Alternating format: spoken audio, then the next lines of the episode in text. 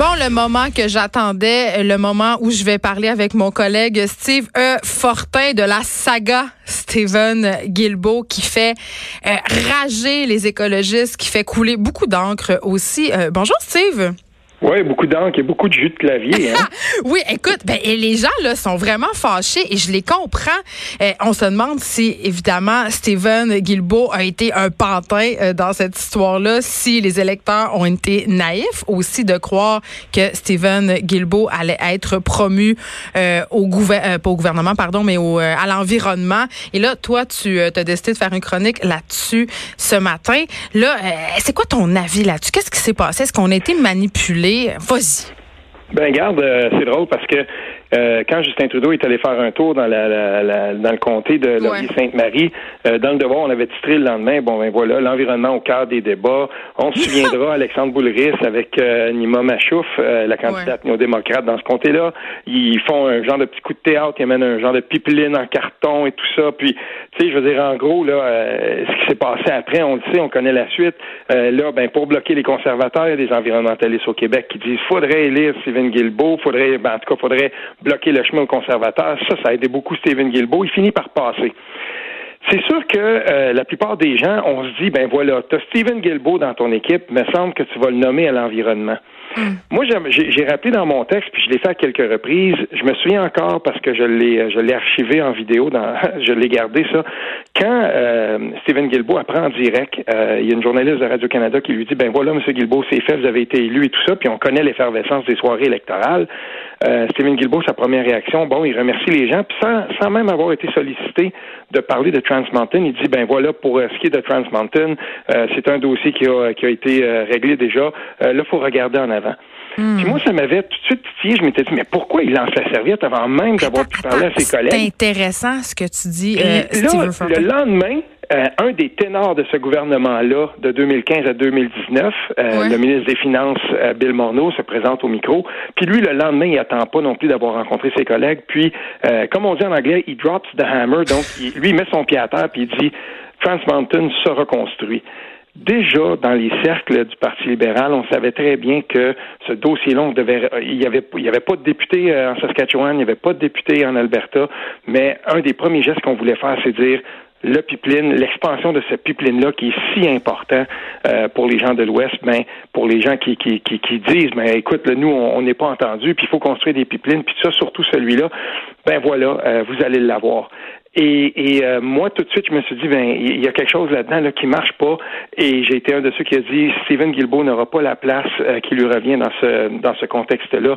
Ça aurait été surprenant qu'on le nomme à l'environnement. On a plutôt choisi euh, Jonathan Wilkinson, qui est un qui est un ancien de la législature provinciale en Saskatchewan, qui est ensuite qui a été élu à Vancouver Nord.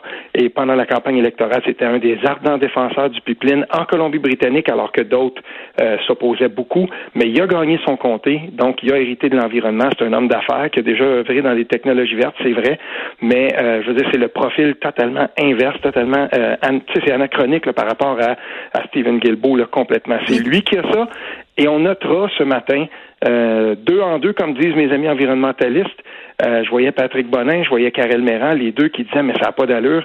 Euh, un autre député de l'Ouest, euh, au Manitoba, celui-là, qui est un ancien ministre de la diversification économique, c'est Jim Carr. Ben lui est devenu conseiller spécial auprès du premier ministre. On a créé un poste spécialement pour lui parce qu'il était de l'Ouest, puis on n'a pas de député.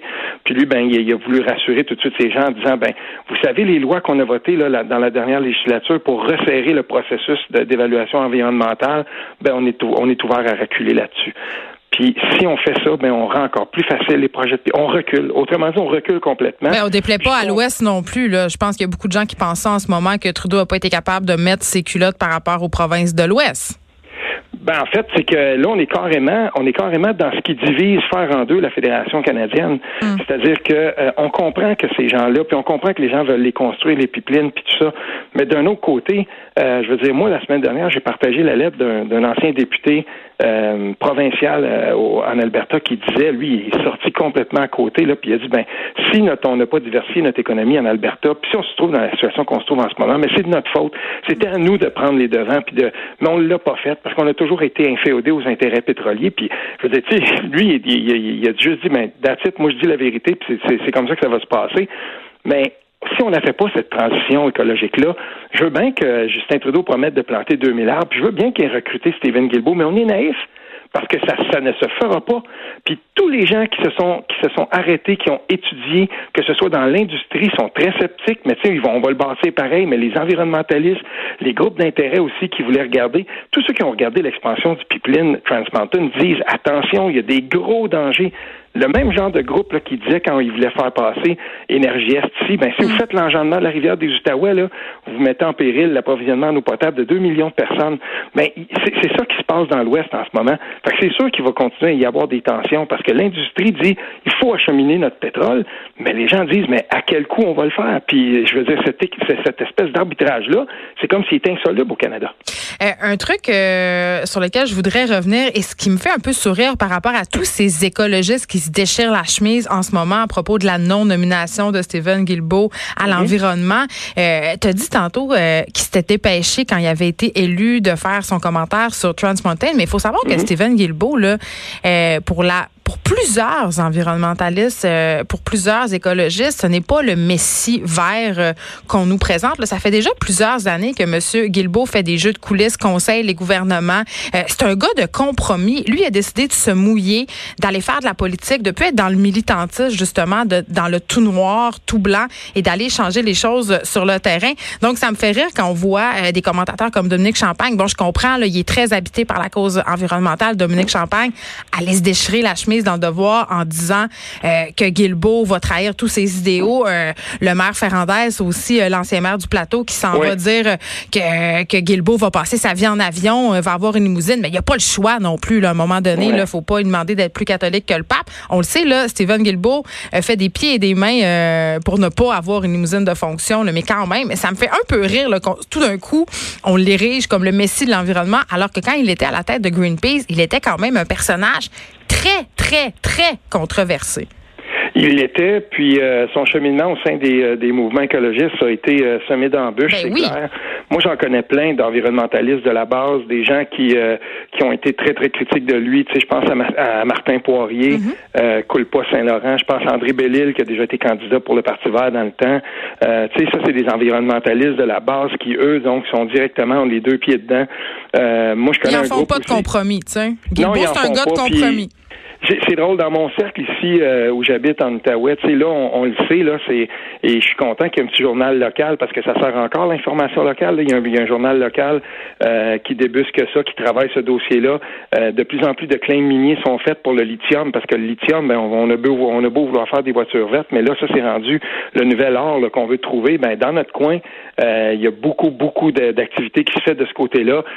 Puis ben c'est ça, on, parle de ça dans les journaux locaux ici, puis il y a des associations de citoyens qui se disent mais attention, on peut pas perdre le contrôle de, de, nos terres, de, mm. du bord des lacs qui font en sorte que les gens viennent dans notre coin euh, de villégiature parce que ça fait vivre le monde ici là. Mais tu sais, dans, ces gens-là, ces gens de la base, eux ils regardent en haut puis ils se disent mais Caroline, euh, je veux bien croire là, que Dominique Champagne voulait absolument barrer la voie, euh, tu sais, aux conservateurs. Mais quand il est allé au, au micro de Bernard Drinville, puis je l'ai dit dans mon texte, je disais carrément là, il fustigeait ceux qui voulaient voter pour le bloc, mais le bloc, il y avait quand même un programme qui était intéressant.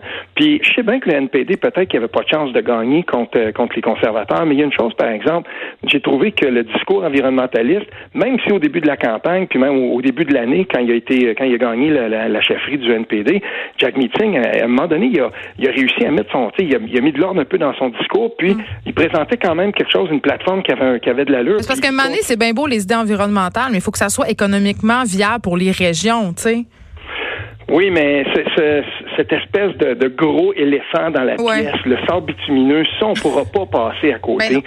Euh, puis, je veux dire, c'est gros, ça, ça, peut pas passer, euh, pas plus que les gens vont pardonner au PQ d'avoir fait la cimenterie mm. qui était, une, euh, je veux dire, en, Gaspésie.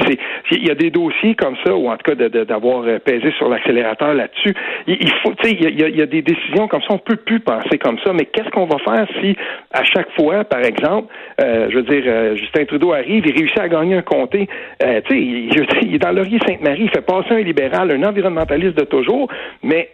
tout ce qu'on entend depuis que le cabinet a été formé, c'est des gens qui vont contre les idéaux de ce, de, de ce, de cet environnementaliste-là, parce que moi, j'y crois aux convictions de Stephen Guilbeault. Ben, bien sûr. En plus, on va lui faire distribuer en avion des drapeaux du Canada, parce que je sais pas, il y a quelque chose là-dedans qui, qui m'apparaît vraiment là, ironique, même cynique.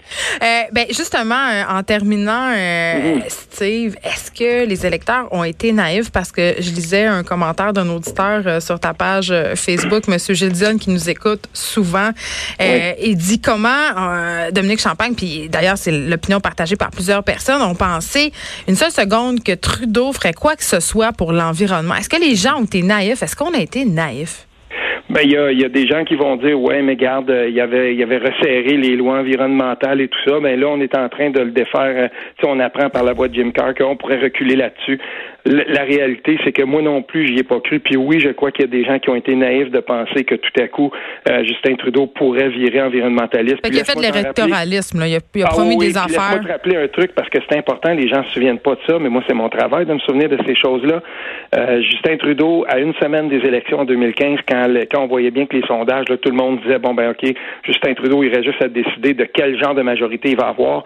Il a perdu son bras droit. Il avait perdu un conseiller très important qui s'appelle Dan Gagné. Et Dan Gagné s'était fait prendre les culottes baissées en train de rassurer les pétrolières. Bon, ben voilà. Et euh, à cause de ça, donc, euh, il, ça avait sorti dans les journaux dans le Canada anglais. Fait que dans le fond, ben, c'est ça. Il gouverne comme les autres. Il nous dit ce qu'on veut entendre. Ben, il expliquait déjà aux compagnies, aux compagnies pétrolières comment il fallait faire pour faire du lobby auprès, du prochain gouvernement. Il était il avait même pas encore euh, prêté allégeance, rien. Il avait même pas encore prêté serment. Fait que c'est, un peu ça le Canada. Puis on pourra pas le changer. En tout cas, on n'a pas les politiciens en ce moment qui ont décidé qu'ils iraient là pour changer cette, ce paradigme-là. Hey, T'es à veille de nous dire vive le Québec libre.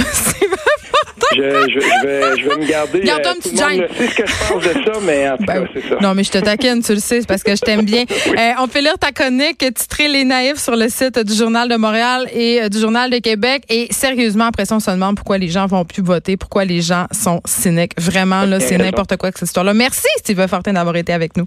Merci, salut bien, toujours un plaisir.